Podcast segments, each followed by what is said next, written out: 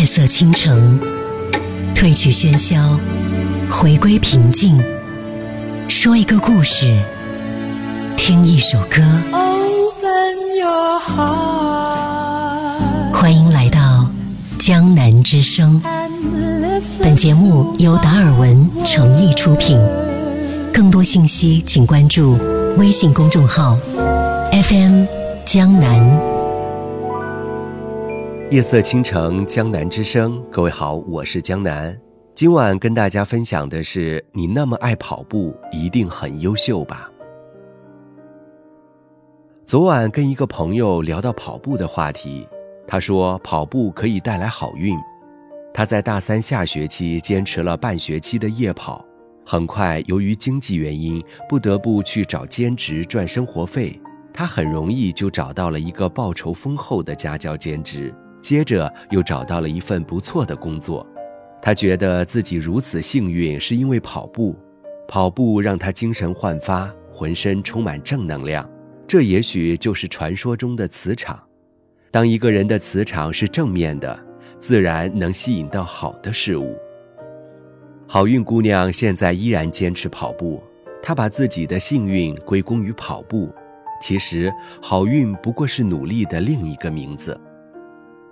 闺蜜的同学 S 姑娘，胖嘟嘟的脸蛋，虽然一口气能吃下三个甜筒，但她是个长得很可爱的小胖子。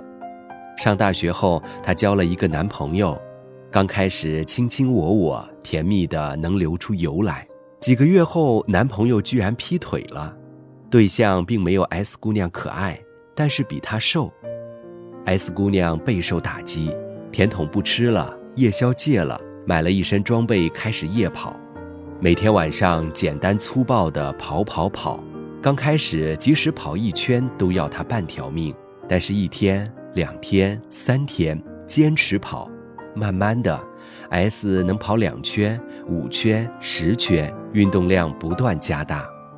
三个月后，S 姑娘小了一个号，脸蛋依旧可爱，但紧致了不少，痘痘也少了。感觉眼睛也变大了，居然能穿得下均码的连衣裙了。更重要的是，S 姑娘整个人的精神足了，神采奕奕的，追求者也开始多了。不知道的人真以为 S 姑娘去整容抽脂了。S 姑娘的变化不过是管住嘴，迈开腿。想起另外一个朋友，为了减肥坚持晨跑三个月。不仅收获了更匀称的身材，还收获了甜蜜的爱情。对象是每天坚持晨跑的阳光男孩，两个人都是跑第七道，因跑步结缘，相识、相知、相爱。村上春树写过一本书，记录他跑步的许多随笔和感想。书中写道：“我写小说的许多方法，是每天清晨沿着道路跑步时学到的。”是自然的、切身的，以及实际的学到的。村上春树说：“跑步和写小说一样，令他满足。”有人嘲笑他日日坚持跑步，难道是想长命百岁？他却说：“不能长命百岁不打紧，至少想在有生之年过得完美。”同样的五年、十年，有人稀里糊涂，有人生气勃勃。显然，后者更令人满意，而这正是跑步的意义，让每一个奔跑的人感受到生命的燃烧。很多人总是借口忙没时间跑步，村上春树坚持了多年的跑步，从来没有放弃过。